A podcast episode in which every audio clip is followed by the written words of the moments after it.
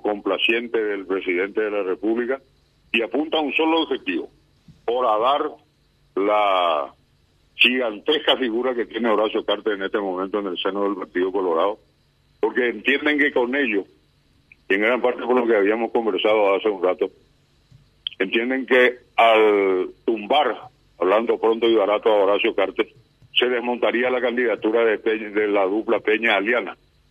Las encuestas no la manejamos solamente una parte de la una parte una facción o un sector de la política. Manejamos todos los sectores todos los actores protagónicos. Y el oficialismo también conoce las encuestas y conoce que Velázquez creció solamente en un ítem en el ítem de rechazo. Pasó entre una y otra encuesta de 12% de rechazo a 24% de rechazo. Por lo demás en cuanto a intención de votos se achica bastante cada vez más entonces, no vamos a ganar, me estoy poniendo como vocero del oficialismo, no vamos a ganar por derecha las elecciones. Nos van a basurear con la dupla Peña Aliano. Entonces tenemos que hacerle baile en hija. Tenemos que embarrar la pista. Agregarle a esas dos cosas que dijiste, el planteo de cambiar a los miembros del Tribunal Electoral Partidario. Un tribunal que consagró el triunfo de la fórmula a lo de Benítez Velázquez en el 2017, quien no tuvo una sola observación de nadie y de la parte derrotada, encabezada ya por Peña entonces, ni de ningún otro movimiento o ni siquiera de un solo correligionario en cuanto a la pulcritud y corrección de la situación. No, yo planteo ahora cambiarlo. Todo apuntando, repito, a embarrar la cancha. Y yo les entiendo porque no tienen otra. No tienen otra. En cuanto a lo de la incidencia norteamericana, estadounidense norteamericana, quiero ser también bastante expuesto. Ojalá que sea escueto y sea claro.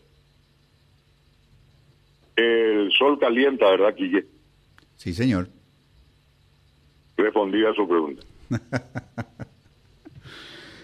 Senador, así como están dadas las cosas hoy, la estrategia de Marito, ¿Marito va a poner sus fichas detrás de, de Lilian Samaniego o está todavía pendiente la posibilidad de que Marito baje a, a la contienda por la, por la presidencia de la Junta de, Gobierno, historia conocida, pasó con Nicanor y tuvo la consecuencia que, que tuvo, y por el otro lado la posibilidad de que Marito baje y pierda con Cartes sería, le garantizaría un, este, un infierno gubernamental hasta el 15 de agosto, si es que llega al 15 de agosto. Pero así como están hoy con Lilian Samanío jugando de punta de lanza, eh, en plena coincidencia con la agenda de de Añetete, ¿ya es Lilian la candidata de, Marito? Cuando el estimado compañero Enrique Baqueta hace unos meses anunció la candidatura de Marito a la presidencia de la Junta de Gobierno, yo dije que era absolutamente imposible. Que desde mi punto de vista jamás Marito se iba a animar a por ese cargo. Más que por falta de coraje, por comodidad. Marita usa mucho la política del lentejú, del necesarismo, de dejar pasar las cosas, de no calentarse, aunque últimamente anda bastante más sensible y protesta porque se le critica. Y demuestra, ya usé la palabra, más sensibilidad. Se lo ve más sensible.